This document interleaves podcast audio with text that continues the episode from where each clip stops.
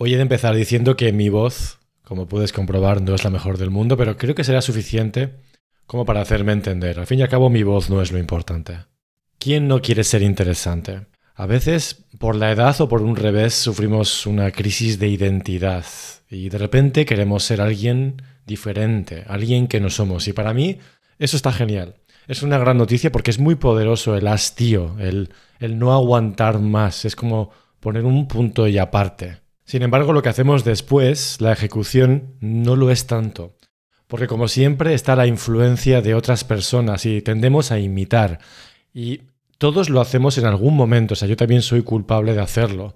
Pero es muy peligroso. Además de fútil, es decir, es imposible que pueda ser otra persona al 100%.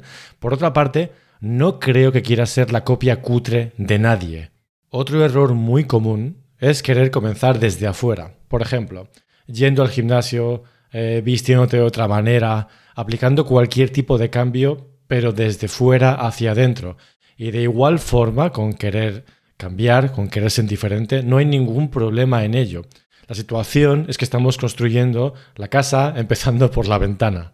Porque es cierto, estar más fit, por ejemplo, te puede hacer más interesante.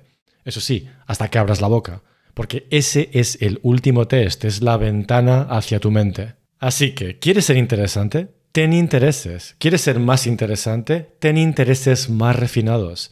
Demuestra un diseño, ten un propósito, una intención, no te quedes en lo de siempre, no te quedes en lo mundano, es decir, política, deportes, sociedad, el tiempo. Si algo te interesa de verdad, contagiarás ese entusiasmo a cualquiera que te vea, a cualquiera que te escuche, y este es un proceso involuntario que ocurre en nuestro cerebro. Por ejemplo, ¿nunca te ha ocurrido estar en YouTube eh, viendo un vídeo de alguien que está haciendo algo por lo que nunca jamás habías mostrado ningún interés hasta ahora?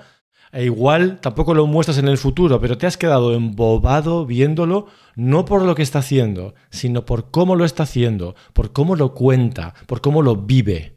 Esa es la clave. El interés de verdad se transforma en entusiasmo y el entusiasmo es magnético. Así que, ¿qué es lo que te interesa de verdad?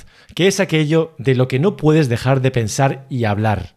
Si no puedes responder en menos de 5 segundos con una frase que contenga no más de 3 palabras, tienes un grave problema, pero también una gran oportunidad. Ahora ya sabes por dónde empezar.